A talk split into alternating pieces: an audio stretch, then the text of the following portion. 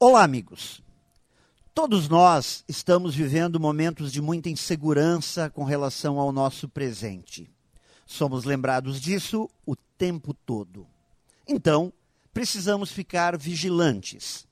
Temos que entender que os fracassos e as dificuldades têm o destruidor poder de roubar nossa crença na prosperidade e no sucesso. Mas como tudo é uma questão de interpretação e a vida é aquilo que a gente enxerga dela, creio que as dificuldades que surgem devem ser entendidas somente como uma situação, algo de momento, pontual, e não como nosso destino. Ao pensarmos assim, voltamos a focar nossa energia no que podemos fazer, nas metas que temos que atingir, e não nos problemas que temos que enfrentar.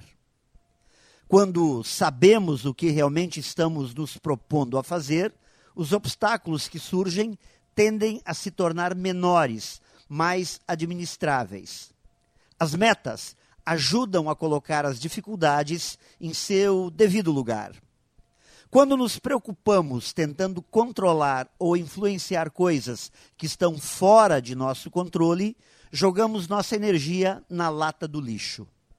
Por isso, sempre que você estiver perdendo tempo olhando para fora da janela, volte seu foco no que você precisa fazer e faça, em vez de se preocupar com o que está acontecendo lá fora.